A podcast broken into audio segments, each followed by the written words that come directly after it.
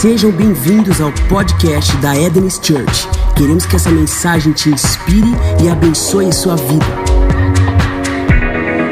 Bom, hoje nós vamos encerrar a série Bezerros, Sopas e Canções.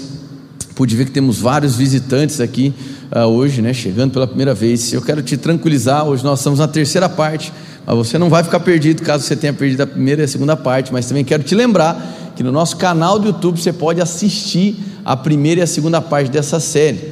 Uh, essa série com nome tão esquisito, ela tem uma razão, ela tem um porquê, e eu vejo como um cuidado de Deus ter liberado essa série para esse tempo. Uh, a ênfase, o alvo dessa, dessa série de mensagens é apresentar para a igreja, trazer a igreja para uma maturidade, para compreender e saber atuar em meio a um choque entre a cultura dos céus e uma cultura pós-moderna. Então, na primeira e na segunda parte, nós nos dedicamos a falar sobre a influência do pós-modernismo na esfera pessoal das nossas vidas e também a influência do pós-modernismo nas comunidades. E, obviamente, a influência pós-moderna, que tem como marca a liquidez nos relacionamentos, relacionamentos efêmeros, superficiais. Uma marca cultural do pós-modernismo são pessoas que buscam experiência, mas sem exposição. Nós podemos perceber ao longo da primeira e segunda parte diversas, ah, ah, ah, é, caminhos, diversos caminhos opostos entre o que o pós-modernismo, pós-modernismo apresenta e o que a palavra de Deus nos apresenta. A bem verdade é que o grande chamado dessa série de mensagens é para que você se atente aos valores eternos e não viva por tendências, mas viva por aquilo que está fundamentado, que é absoluto na palavra de Deus. Amém? Muito bem. Então, diante dessa perspectiva, a gente vem é, é, conceituando e fundamentando a respeito de uma vida madura, uma vida que compreende essa cultura atual, uma vida que compreende, faz uma leitura correta da sociedade, daquilo que a gente está inserido mas que não se não negocia os seus princípios, não, não, não vende aquilo que você recebeu de graça uh, por uma sopa, né? trazendo aí uma, uh, uh, o texto base da segunda parte que a gente não vai deixar os, que a gente não vai permitir que os nossos olhos que estão no Cordeiro deixe, se permitam ser seduzidos e, e sejam fixados nos bezerros de ouro da modernidade. Então, meus irmãos, existe uma ameaça, uma cultura atual Uh, algo que está por aí, que está fundamentado na vida de todo mundo, e que se você não cuidar, não preservar aquilo que você tem de mais importante, que é a vida que Deus te entregou, você muitas vezes acaba se enveredando por esse tipo de caminho. E hoje, irmãos, hoje nós vamos fechar essa série com chave de ouro. E eu acredito que muitas coisas vão acontecer aqui, igual aconteceu hoje pela manhã. Amém? Eu quero que você leve as suas expectativas. Eu quero, em nome de Jesus, irmão, eu vou falar, vou ser bem sincero. Enquanto estava sentado, me veio uma direção para compartilhar com vocês uh, quando eu fosse começar a palavra. Uh, você precisa estar com seus ouvidos naturais espirituais abertos porque você vai receber. Se você está aqui sentado e você está debaixo de mágoa, raiz de amargura contra alguém, pode ser que esse alguém esteja até do seu lado. Eu quero te recomendar liberar perdão agora para receber essa palavra, senão essa palavra vai fazer o menor sentido para a sua vida. Amém? Estou sendo bem sincero. Uh, eu sei o que vai ser entregue, o que vai ser liberado.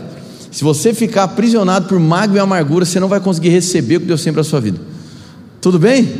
Estou dizendo isso porque eu te amo. Uh, Deus liberou algumas porções do Espírito hoje pela manhã, muito, muito, muito peculiares. Manifestações da sua glória, que depois posso até mostrar para vocês. Pessoas sendo alcançadas, e eu acredito que hoje é uma chamada de responsabilidade, mas debaixo do amor de Cristo. Uma chamada de responsabilidade para você entrar em um, um, uma nova atmosfera, em um novo nível de relacionamento com o Senhor. Então, diante de Deus, irmãos, não se exponha à palavra agora uh, debaixo de mágoa e amargura. Isso é um alerta de Deus. Eu não fiz isso nos outros cultos, mas eu estou fazendo isso agora porque foi a direção que Deus me deu. Amém? Tudo bem? Uma bela maneira de começar. Vai lá para Isaías capítulo 43, versículo 18.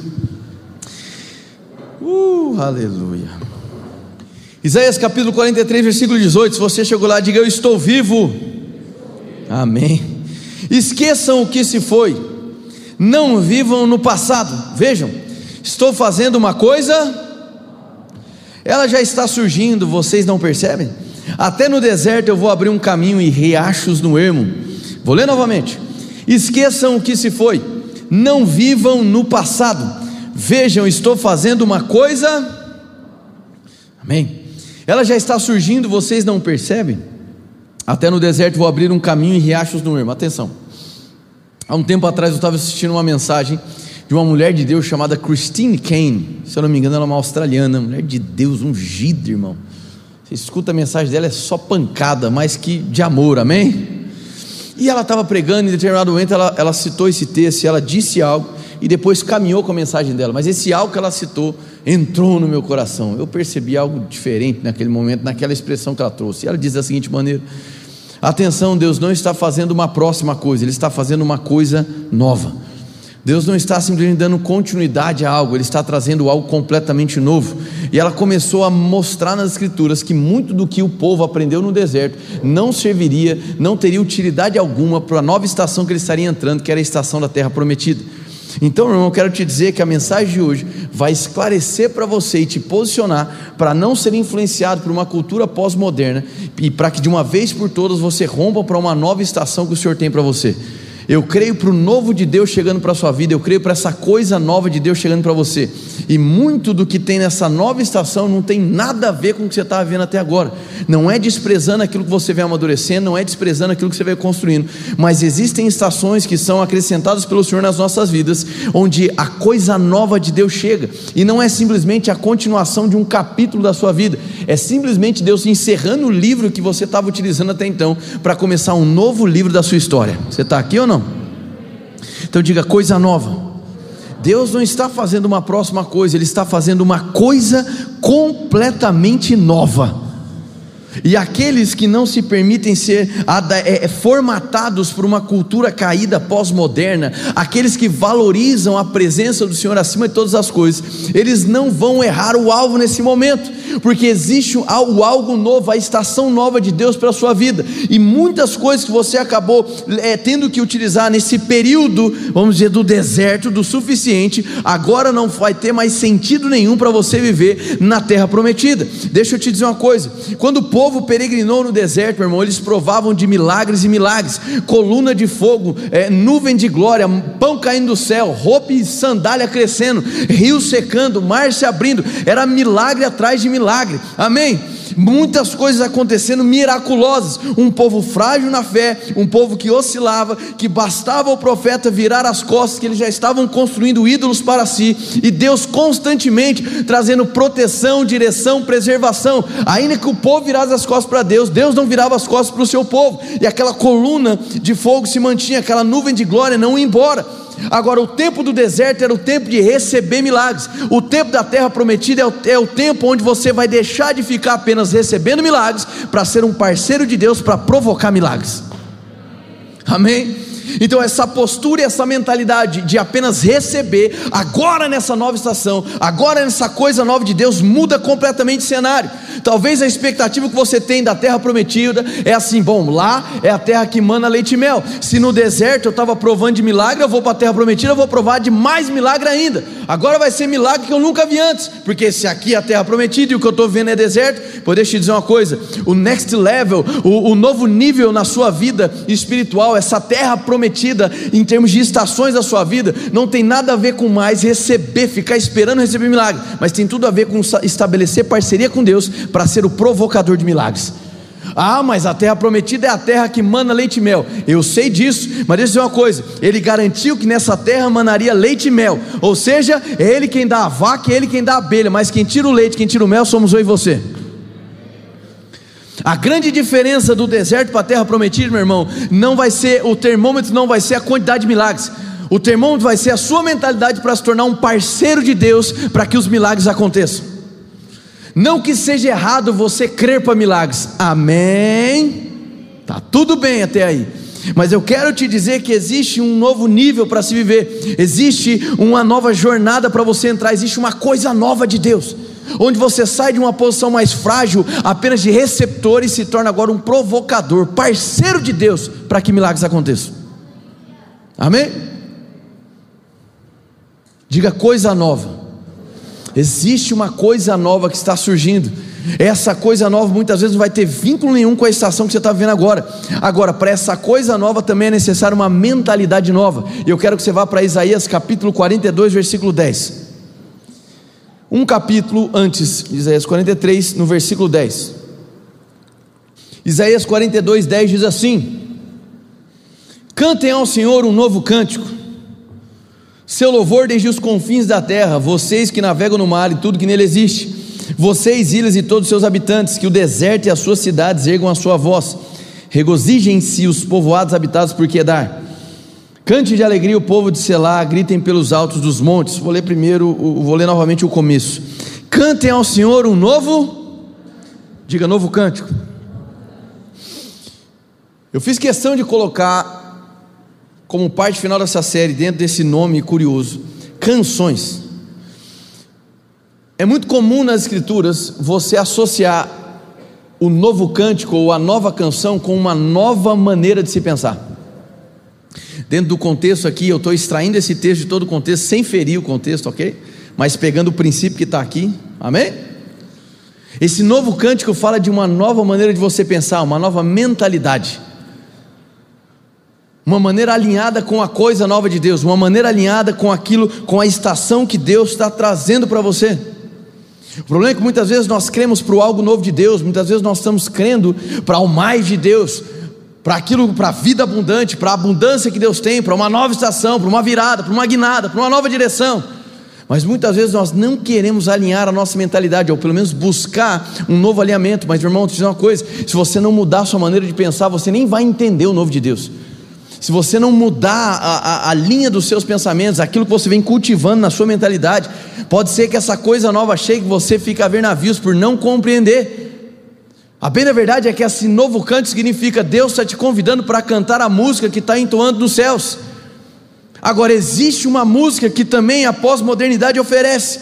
Eu tive esse cuidado de estudar um pouquinho sobre essa música da pós-modernidade, e de fato era uma das coisas mais emblemáticas dessa cultura, dessa efemeridade, dessa liquidez, dessa falta de consistência dessa desvalorização de princípios já bem estabelecidos, dessa relativização de verdades previamente estabelecidas, que é a marca do pós-modernismo. E a canção pós-moderna é essa: relativiza ou questiona aquilo que já estava bem estabelecido.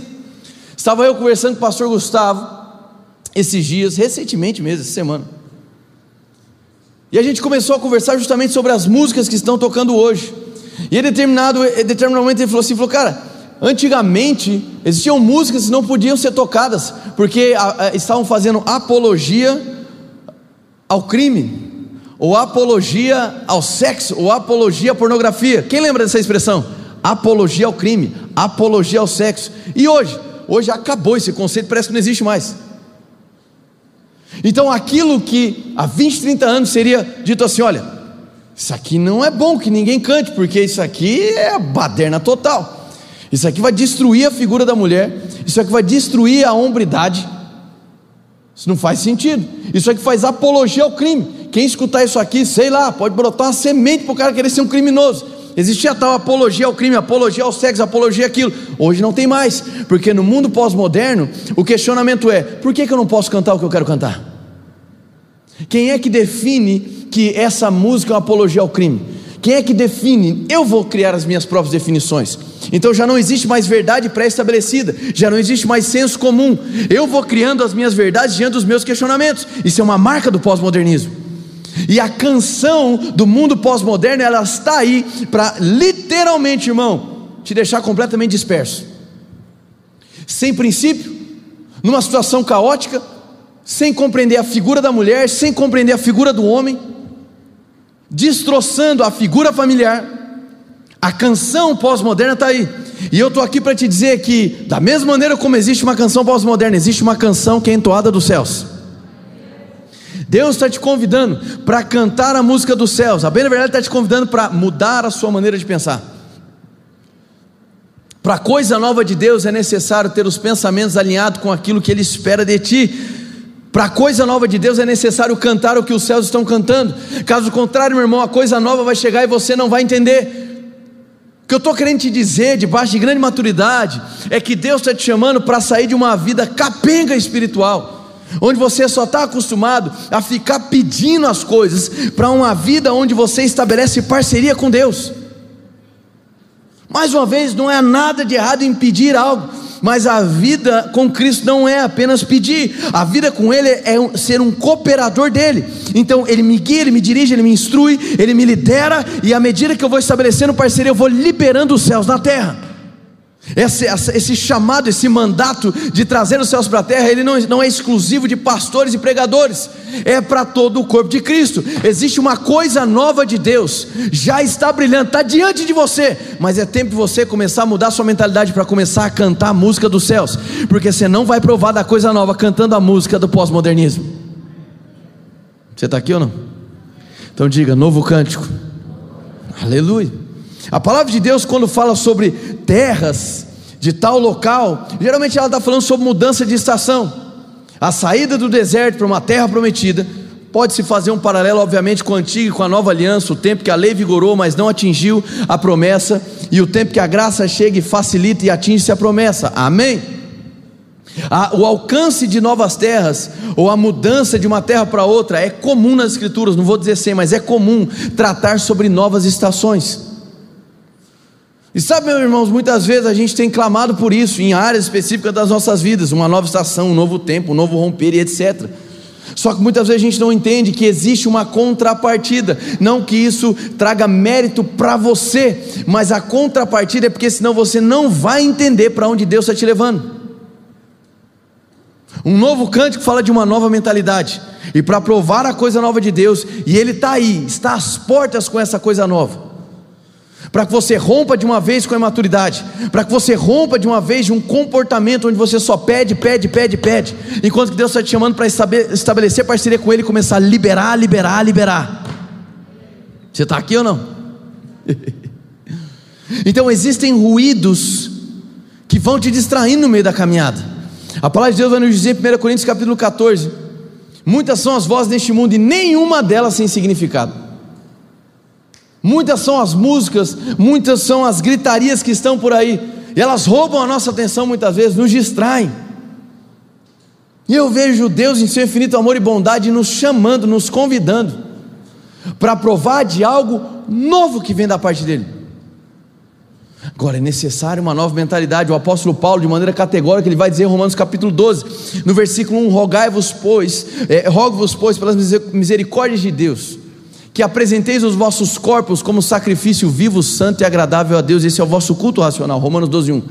E no versículo 2 ele vai dizer assim: de maneira, e não vos conformeis com o padrão deste mundo ou século, mas transformai-vos pela renovação do vosso entendimento, para que experimenteis qual seja a boa, agradável e perfeita vontade de Deus.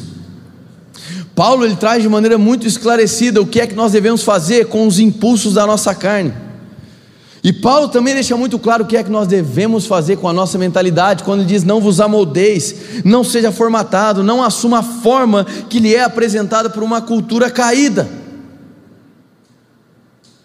Uma cultura que tenta te definir pelo passado, uma cultura que tenta definir por um erro, uma cultura que tenta te entregar uma identidade pelo somatório de rótulos que as pessoas colocam em você. Não olhe para trás, deixe as coisas do passado, eis aí, eu estou fazendo uma coisa nova.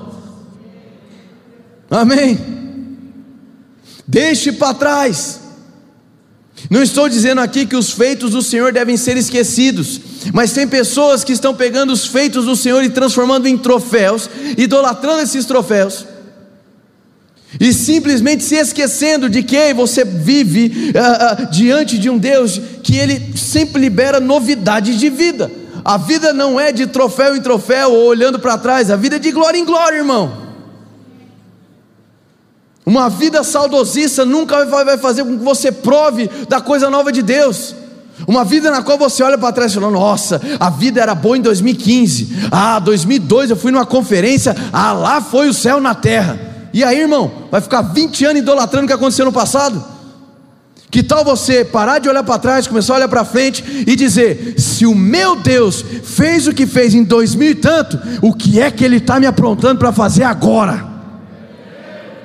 É tempo de elevar suas expectativas para a coisa nova de Deus. É tempo de você começar a testemunhar coisas que você nunca testemunhou. É tempo de você começar a se lançar nos rios de Deus para provar de correntezas que você ainda não provou. Agora, para isso é necessário cantar o cântico dos céus, ou seja, mudar sua maneira de pensar.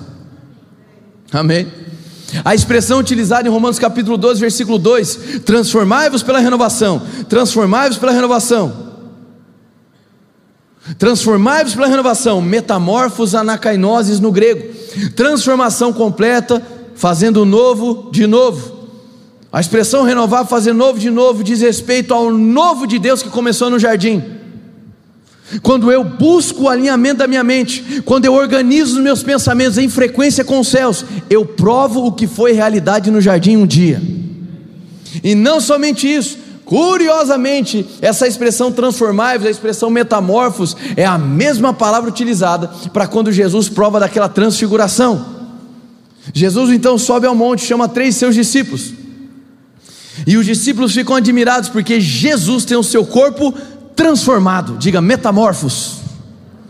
Ele tem o seu corpo totalmente transformado, a tal ponto que as vestes dele já não eram mais vistas diante de tamanha glória. Eu não sei se você entendeu, mas Deus te convida a mudar a sua mentalidade de tal, de tal maneira que esse alinhamento com os céus vai fazer com que você comece a manifestar a glória de Deus. Você está aqui ou não? Diga coisa nova. E para tal, meu irmão, você precisa entender algo. Para viver a coisa nova de Deus é necessário que você aprenda a diminuir o volume das coisas que te distraem. Eu acho muito lindo e detalhista da parte de Jesus em Mateus capítulo 6, antes dele começar a ensinar a oração modelo do Pai Nosso, do versículo 9 em diante, do versículo 5 ali até o 8, até o oitavo. Ele vai dizer da seguinte maneira: olha, vocês não, vocês não, não façam como os fariseus, hipócritas e etc. Quando vocês forem orar, vai para dentro do seu quarto. Fala, vai para o secreto, entra lá, se tranca, que o Pai te vê no secreto. Entenda, Jesus não estava querendo ensinar ali que a única maneira de Deus se manifestar e se mover através de você é no quarto, no secreto. Amém?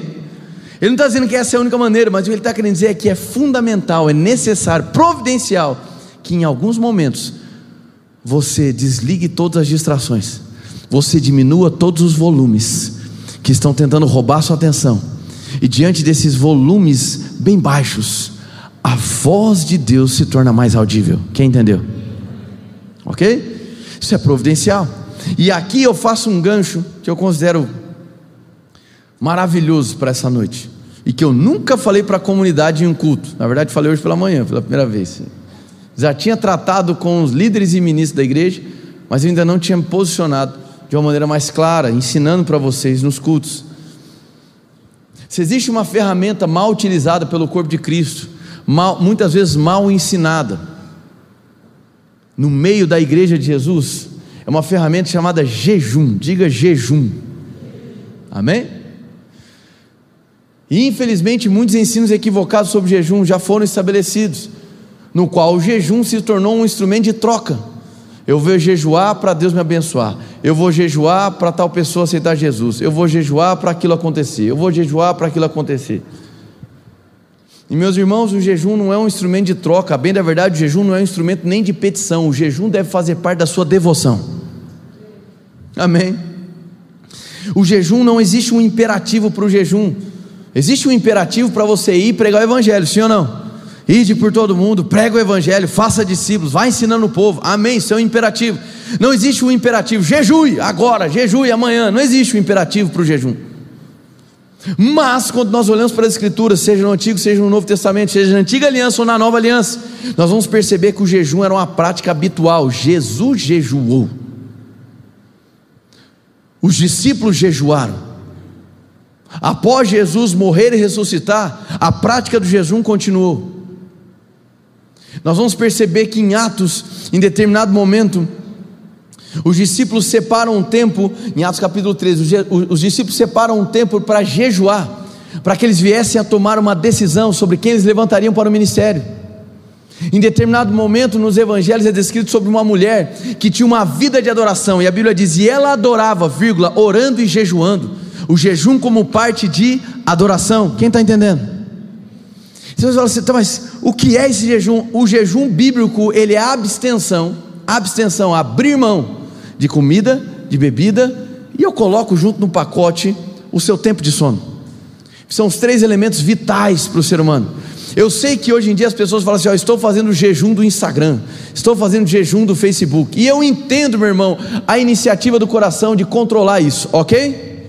E eu acho que você precisa se desintoxicar muitas vezes dessas redes sociais porque elas causam uma baderna, ok?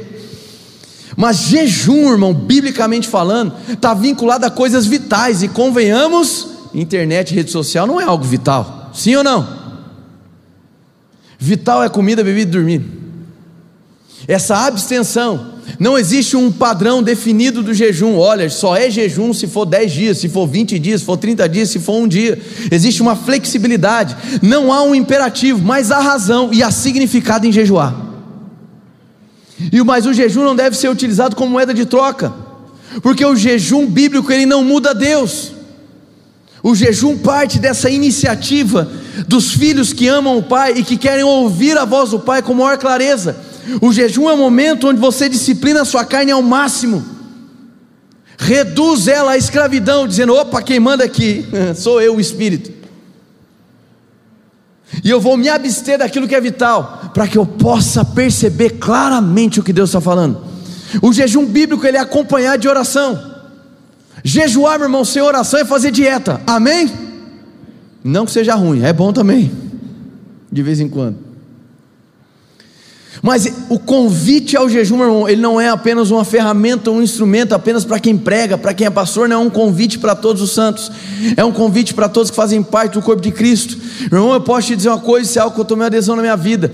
Grandes decisões, eu sei que vai mas de pequenas decisões. Eu estou falando sobre as grandes, amém? Grandes decisões, na minha opinião, do ponto de vista bíblico, elas são antecedidas de jejum. Boas, grandes decisões são antecedidas de jejum. O jejum, ele não é apenas uma prática, mas ele também é um referencial sobre uma vida de devoção completa. Não há um limite, não existe uma regra, não existe uma competição. Olhando para a vida de alguns, como a vida de Daniel, nós vamos perceber que você pode fazer um jejum de tipos de comida e não de comida por todo, por completo, por grupos alimentares. Amém? É o que a Bíblia nos demonstra. E eu quero trazer para vocês aqui a importância, a profundidade, a necessidade de você ter uma vida em jejum, ou melhor dizendo, uma vida jejuada. Quem está entendendo? Tudo isso pela, pelo anseio, pela fome, pela vontade de discernir com clareza o que o Pai está falando. O que muitas pessoas desejam e clamam é tomar decisões acertadas. E quando chega o momento de realizar essas escolhas, muitas vezes nós nos envolvemos por uma tão grande nuvem, mas não de testemunhas, de problema, de más influências, que acabam nos direcionando a caminhos equivocados. Nós nos acostumamos a colocar Jesus como, a última, como o último recurso. Eu tento com A, B, C ou D, não deu certo, agora é só Jesus na causa. Esse botão de, de emergência chamado Jesus na causa, ele só acontece porque lá no final, quando a gente esgota as nossas forças, a gente se lembra que tem alguém que nos ama. Em nenhum momento a Bíblia diz que Jesus tem que ser a nossa última, o nosso último recurso. Ele se apresenta para ser o primeiro na sua vida. E o jejum te faz ficar perceptível e sensível àquilo que Deus está falando. Você está aqui ou foi embora? Daniel capítulo 10, versículo 2, vamos lá. Livro do profeta Daniel, em capítulo 2. Se você chegou lá, diga amém. Muito bom. Daniel capítulo 10, versículo 2 diz: Naquela ocasião, eu, Daniel, passei três semanas chorando, não comi nada. O que está escrito na sua Bíblia?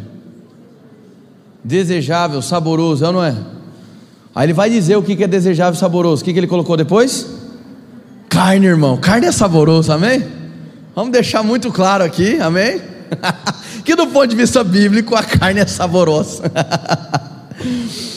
não comi nada saboroso, carne e vinho nem provei, e não usei nenhuma fragrância perfumada até se passarem as três semanas.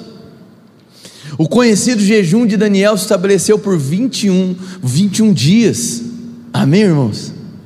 É um modelo de jejum, não quer dizer que é a única forma de se jejuar. Não existem limites, irmãos, não existem limites. E faço até uma orientação aqui que eu deveria ter feito pela manhã. Se você não está acostumado a realizar jejum na sua vida, irmão, não sai que nem maluco querendo fazer o jejum de Daniel, não, amém? Começa devagarzinho e depois vai crescendo. Porque fazer jejum para ficar mal-humorado só demonstra que você não entendeu nada do jejum. Ai, fiz jejum e estou com raiva. Então você não jejuou, irmão, você foi para a carne. Já já nós vamos falar o que é o jejum bíblico, nós já vamos entrar no texto de Isaías. Mas eu quero que você se apegue a esse detalhe, diga assim: não comi nada saboroso. Aleluia, saboroso, desejável. Agora salta para Daniel 10, versículo 10. Em seguida, a mão de alguém tocou em mim e me pôs sobre as minhas mãos e os meus joelhos vacilantes. E ele disse: Isso aqui é um anjo do Senhor. Daniel, você é muito amado, diga amado. Preste bem atenção que vou lhe falar. Levante-se, pois eu fui enviado a você. Quando ele me disse isso, pus-me de pé tremendo e ele prosseguiu. Não tenha medo, Daniel. Desde o primeiro dia em que você decidiu buscar entendimento e humilhar-se diante do seu Deus, suas palavras foram ouvidas e eu vim em resposta a elas. Tem um detalhe aqui no hebraico que eu acho fantástico de compartilhar com vocês. Nós lemos Daniel capítulo 10, versículo 2 e 3 e 10 ao 12. E eu pedi para vocês repetirem que quando ele descreveu: Não comi nada saboroso, desejoso, ok? Essa expressão no hebraico é a palavra Shemdah, C-H-E-M-D-A-H, e ela significa bom, agradável, precioso, desejoso. O curioso é que é a mesma expressão utilizada pelo anjo para falar com Daniel, quando ele diz: Daniel, você é muito Shemdah A mesma expressão, e aqui a gente aprende algo do jejum. No jejum bíblico, eu abro mão de algo desejável para me tornar desejável ao Senhor. Quem entendeu? Eu abro mão de algo que é precioso, que eu julgo precioso, para que eu me apresente de precioso diante do Senhor. O jejum bíblico não é uma troca de bênção, irmão, assim como não é o dizimar e ofertar, o vir na igreja, o servir e o pregar. Nós não temos o direito de tentar colocar Deus contra a parede, porque eu estou jejuando, o Senhor tem que me dar isso, porque eu estou dizimando, o Senhor tem que me abençoar daquela maneira. Não, não, não, não, não, não. O jejum bíblico se faz na consciência de que eu sou quem eu sou por conta do que Jesus fez na cruz do Calvário, e o que ele fez na cruz do Calvário já definiu a localização espiritual que eu me encontro. Eu estou debaixo da bênção do Senhor. Eu não jejuo atrás de bênção, eu jejuo porque hoje a graça me habilita e me capacita a ser agradável ao Senhor. A graça me habilita e me capacita a ter uma vida onde eu busco jejuar não por troca, mas porque eu amo tanto esse Pai que me amou, que eu quero ouvir a voz dele com mais clareza. Se você quer tomar uma decisão hoje de cantar canção, as canções dos céus, é necessário que você entre na frequência dos céus. Para que você cante o cântico dos céus, isso requer uma nova mentalidade. E para que você se aproprie dessa frequência dos céus, é necessário que você diminua as vozes que estão te distraindo para ouvir a voz que vem do céu. E o jejum é uma baita de uma ferramenta para te auxiliar. Amém? Vai lá para Isaías capítulo 58. Isaías capítulo 58, versículo 3. Isaías 58, 3 vai dizer da seguinte maneira: Por que jejuamos, dizem, e não o viste? Por que nos humilhamos e não reparaste? Contudo, no dia do seu jejum, vocês fazem o que é do agrado de vocês e exploram os seus empregados. Seu jejum termina em discussão, rixa e brigas de socos brutais. Uma benção, né, irmão? Amém? Aí o irmão olha e fala: Me identifiquei com isso aqui, viu? Isso aqui tem a ver com a minha história. Mas isso aqui é o jejum reprovado, irmão. Esse é o jejum reprovado. Isso aqui é uma palavra de, advertência. Vocês não podem jejuar como fazem hoje e esperar que a sua voz seja ouvida no alto. Quando se lembra que em Daniel capítulo 10 a gente acabou de ler, uma das coisas que o anjo falou para Daniel foi o que? A sua voz foi ouvida. O jejum então contribui para que essa relação se estabeleça. Já já vamos tecer um comentário em cima disso. Vamos seguir aqui. Será esse o jejum que escolhi? Que apenas um dia o homem se humilhe, incline a cabeça como junco e se deite sobre o pano de saco e cinzas? É esse que é isso que vocês chamam jejum um dia aceitável ao Senhor? Agora ele vai começar a falar sobre o jejum que agrada a Deus. Amém? O jejum que desejo não seria este? Agora ele vai descrever soltar as correntes da injustiça, desatar as cordas do jugo, pôr em liberdade os oprimidos e romper todo jugo. Não é partilhar sua comida com o faminto, abrigar o pobre desamparado, vestir o nu que você encontrou e não recusar ajuda ao próximo. Aí sim a sua luz irromperá como alvorada e prontamente surgirá a sua cura. A sua retidão irá diante de você e a glória do Senhor estará na sua retaguarda. Aí sim você clamará ao Senhor e ele responderá. Você gritará por socorro e ele dirá: Aqui estou. Se você eliminar do seu meio o jugo opressor, o dedo acusador e a falsidade do falar, se com renúncia própria você beneficiar os famintos e satisfizer os anseios dos aflitos, então a sua luz despontará nas trevas e a sua noite será como o meio-dia. O Senhor o guiará constantemente, satisfará os seus desejos numa terra ressequida pelo sol e fortalecerá os seus ossos. Você será como um jardim bem regado, como uma fonte cujas águas nunca faltam. Uau! É muita coisa que o jejum está envolvido que a gente não estava atento, sim ou não? Mas pode dizer assim, mas pastor, me parece um elemento de troca. Se eu jejuar, então os grilhões dos oprimidos vão cair. Se eu jejuar, então haverá uma ação uh, mais hospitaleira com o pobre, com o oprimido. Se eu jejuar, então eu saio das amarras do jugo. Mas que tipo de troca é essa? Não, irmão, o que Deus está querendo nos ensinar é que o jejum bíblico te torna sensível, e o jejum bíblico te torna tão sensível que você começa a ser movido pelos céus. O jejum bíblico é aquele que, uma vez praticado, torna você mais sensível com a necessidade do próximo. O jejum bíblico é aquele que facilita você liberar amor e compaixão para aquele que está em necessidade. O jejum bíblico é aquele que te facilita enxergar na dimensão espiritual, para que oprimidos saiam dessa opressão. O jejum bíblico ele faz com que você entre na rota de movimento dos céus. O jejum bíblico faz com que você saia do consumismo, do materialismo, para ser totalmente, plenamente guiado pelo Senhor. O jejum bíblico ele te ajuda a ir a um novo nível nos céus. O jejum bíblico te ajuda a alcançar a maturidade. E meu irmão, deixa uma coisa: plenitude de vida não é Deus controlando a sua vida. Desculpa furar esse balão na sua vida hoje. Ah, eu, eu oro tanto para Deus estar tá no controle. Deixa eu dizer uma coisa: Deus não quer controlar a sua vida não é o interesse dele, muito pelo contrário, o salmista vai dizer em Salmos 37: Eu te instruirei, te aconselharei, cuidarei de ti no caminho. É parte de Deus, te guiar, te instruir, te aconselhar e te cuidar no caminho. Aí ele vai seguir dizendo: Não seja como o cavalo ou como o burro, que precisa de cabresto para ser freado. O que Deus está querendo dizer? Eu não quero te controlar porque eu não te vejo como um animal.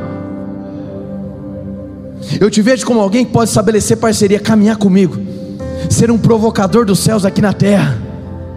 Pode ser alguém que vai trazer a existência, Gênesis capítulo 2, versículo 5, Deus liberando chuva do céu, eu arando a terra, essa parceria entre céu e terra, fazendo com que o reino dele se expanda. Você está aqui ou foi embora? Amém? O jejum bíblico me torna sensível e suscetível ao movimento dos céus aqui na terra jejum do qual você sai mal-humorado, brigando com as pessoas e não atento à necessidade do próximo, só demonstra que você não estava jejuando. No máximo você estava brigando com a comida. Aleluia. Não seria esse o jejum? Que um dos resultados seria partilhar a sua comida, vestir aquele que estava nu. Uma vida de jejum te torna sensível àquilo que importa para Deus. Eu sei que é muito comum as pessoas associarem o favor de Deus ao ato salvífico. Fui salvo pela graça. Mas deixa eu dizer uma coisa, meu irmão: a graça não atuou apenas na salvação. A graça que te salvou é a graça que te capacita a ser semelhante a Jesus Cristo. Por isso que o jejum não é uma busca de comprar favor, favor não se compra, irmão, favor se ganha, se recebe. Amém. Agora, favor pode ser também multiplicado. Ninguém vibrou com isso, deveria. Graça, favor pode ser multiplicado. O apóstolo Pedro vai dizer em uma das suas cartas: graça e paz vos sejam multiplicadas, vírgula, pelo conhecimento de Deus e Jesus Cristo. O que ele está querendo dizer com isso? À medida que você se expõe num relacionamento com o Pai, à medida que você busca conhecer Jesus, mais favor é multiplicado. Você não compra, é liberado, é multiplicado, acrescentado. E o jejum está dentro desse pacote, porque ele me torna sensível a ser cada vez mais íntimo do Pai. E quanto mais eu conheço, e o jejum me ajuda a conhecê-lo mais, mais favor é liberado. Você está aqui ou não? Irmão, muitas são as vozes neste mundo, é muita gritaria, é muita canção, é muita coisa tentando dispersar a gente.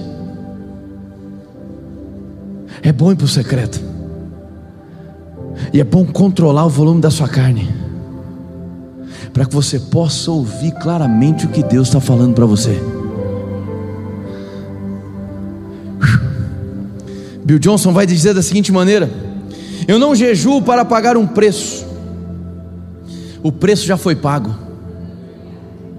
Eu jejuo para refinar meu foco,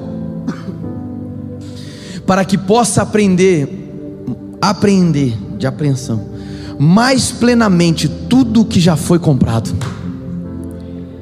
Diga: o jejum me conduz à sensibilidade, a um aumento da percepção da voz de Deus e da obra de Cristo. Quantos podem dar um glória a Deus aqui? Mas não acabei não, filho.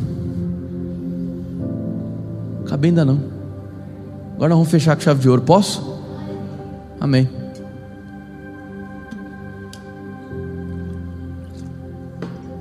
Estamos falando sobre cantar as canções dos céus.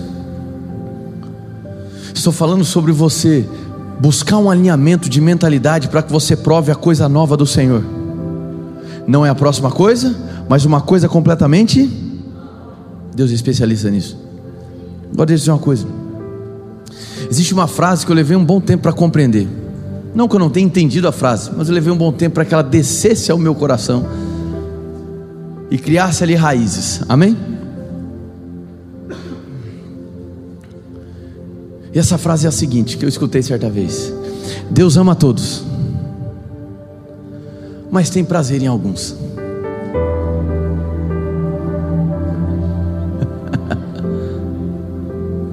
Vou dizer de novo. Deus ama a todos, irmãos, mas tem prazer em alguns. E eu pude perceber nas Escrituras que isso é uma verdade.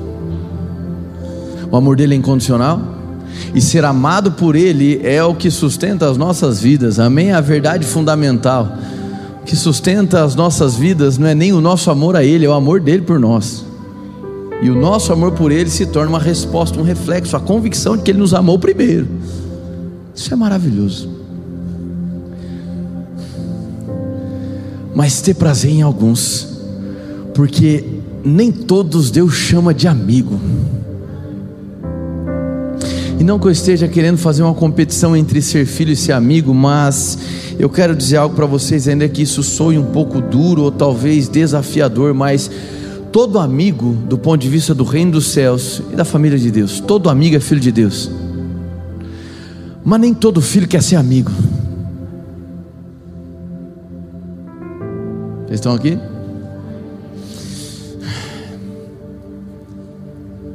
Ser filho de Deus é algo que só se tornou possível por conta do ato sacrificial de Jesus Cristo.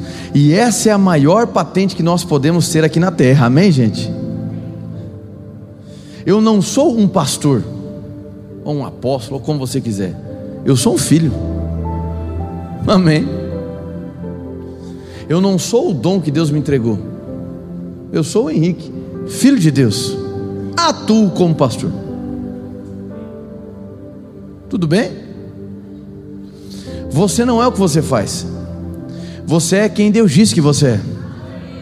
E o seu, a sua identidade, ela não é fundamentada na somatória ou subtração de seus acertos e erros. A sua identidade já foi definida e cravada na cruz do Calvário. Você é quem Ele diz que você é. Acabou. Diga eu sou filho. Vamos chamar essa posição de uma posição estática, amém? Você não sai do culto e às vezes vai lá e come demais e fala, puxa, pequei. E diz, será que eu ainda sou filho? Você ainda vai continuar sendo filho, amém? Você tem o seu lugar na mesa de Deus. Mas sabe que tem uns filhos que, mesmo tendo lugar à mesa do pai, eles pegam um prato de comida e vai para dentro do quarto.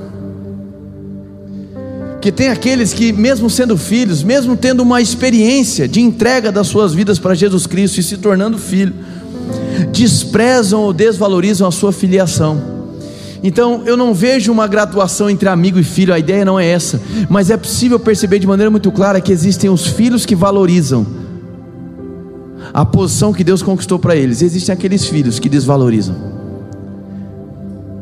Consequentemente, os filhos que valorizam a sua filiação conquistada por Jesus Cristo, eles são filhos, mas também provam de uma amizade com Deus. Própria palavra de Deus vai nos dizer em Provérbios que existem amigos mais chegados do que. Agora você deve pensar, bom, se me tornar um filho é mérito de Jesus Cristo, penso eu que me tornar amigo é mérito meu. E a resposta que eu te digo é: está errado, amém? Porque entenda, a Bíblia diz: sem fé é impossível agradar a Deus, certo? Agora vamos lá, essa boa medida de fé foi repartida para a sua vida apenas porque Jesus Cristo morreu no seu lugar. O desejo de agradá-lo, o desejo de ser amigo, só se tornou real por conta da graça dele que te envolveu. A mesma graça que te salvou e te tornou filho é a graça que te acompanha e te capacita a ter o desejo de querer uma amizade com Deus. Então, seja para ser filho ou para ser amigo, tudo é mérito de Jesus Cristo. Cadê seu amém agora? Agora, para ser amigo, existe uma expectativa dos céus de uma contrapartida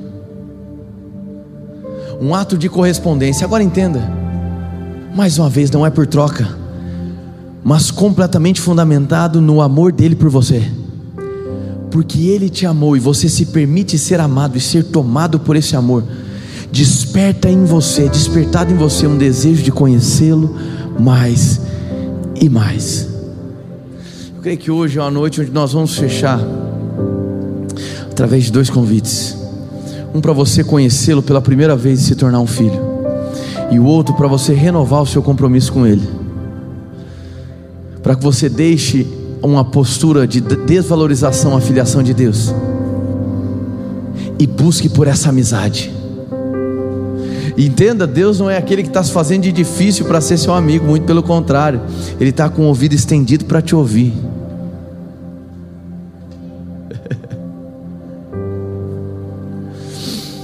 Tiago capítulo 2 vai dizer da seguinte maneira, versículo 23: Cumpriu-se assim a escritura que diz: Abraão creu em Deus e isso lhe foi acreditado como justiça e ele foi chamado amigo de Deus. João 11:11 11 vai dizer depois de dizer isso, prosseguiu dizendo-lhe, dizendo-lhes: Nosso amigo Lázaro adormeceu, mas vou até lá para acordá-lo. Quantos concordam comigo que no dia que Lázaro morreu, muito provavelmente outras pessoas tinham morrido também? Amém? mas uma pessoa só foi lembrada. Quem? Um amigo. João 15, versículo 14 vai dizer: Vocês serão meus amigos se fizerem o que eu ordeno. Já não os chamo servos, porque o servo não sabe o que o seu senhor faz. Em vez disso, eu, Jesus dizendo, eu os tenho chamado amigos, porque tudo que ouvi de meu Pai eu tornei conhecido a vocês. Os amigos conhecem aquilo que Jesus fala. Existe uma virada de chave que Deus está nos convidando aqui essa noite. Para que você saia de uma postura onde você talvez se ensoberbece por conta de uma experiência que você teve com Deus. E sim, meu irmão, é motivo de muita alegria ter tido uma primeira experiência com Jesus. Mas eu quero te dizer que a sua filiação não é a linha de chegada, é o ponto de partida e Ele te convida para um relacionamento de maior intimidade, Ele te convida para um relacionamento onde você não é o filho que pega o prato de comida e vai para o quarto, mas você é o filho que, uma vez sentado na mesa, você olha para os olhos do seu pai, você inclina os seus ouvidos para ouvir o que Ele tem para dizer. Para cantar o cântico novo, para ter essa mentalidade nova. Isso é algo para os amigos de Deus. Isso não é uma decisão que Deus vai tomar por você, a bem da verdade, a posição dele está bem definida. Ele está inclinado para essa amizade. A questão é: o que é que você quer hoje? Está na hora talvez de virar as mesas de negociações que estão adiante de você, negociando princípios, valores, negociando a sua própria família, pensando em desistir do seu casamento, faz isso não. Pensando em desistir dos seus filhos por conta dos erros acumulados, faz isso não. Abrace a graça de Deus que te capacita e te habilita para que haja um novo momento na vida de vocês. Esse Deus que te assiste é esse Pai que te chama para perto. Agora, ei, não dá para conhecer a voz dele se você está no meio da gritaria. Não dá para discernir o que Deus está falando e para onde Ele está te dirigindo. Se você simplesmente está cantando a música do relativismo, do pós-modernismo, se simplesmente você se acostumou a entoar a canção que o mundo está cantando, existe uma canção que é liberada dos céus, mas para que você cante esse cântico novo é necessário diminuir o volume daquilo que está discrepante. E muitas vezes, como eu trouxe aqui para você, uma ferramenta como um jejum vai te ajudar. Este jejum vai gerar em você, jejum bíblico vai gerar em você a convicção de que a tua voz está sendo ouvida, irmão. Amém. Não é uma troca, mas é o nível de sensibilidade que Ele te conduz. O desejo em buscá-lo de maneira genuína, certamente é um ato reflexo. Aqueles que se permitem ser tomados pelo amor do Pai. Quanto mais convicto do amor dele por nós, mais relacionamento eu anseio em ter com Ele. Não é troca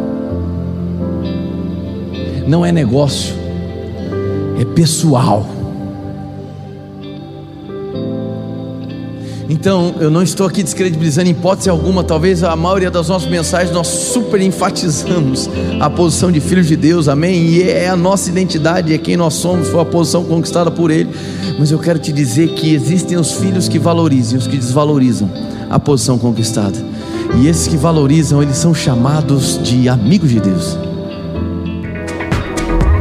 Essa foi uma mensagem da Eden's Church. Para ficar por dentro de tudo, nos acompanhe em nossas redes sociais.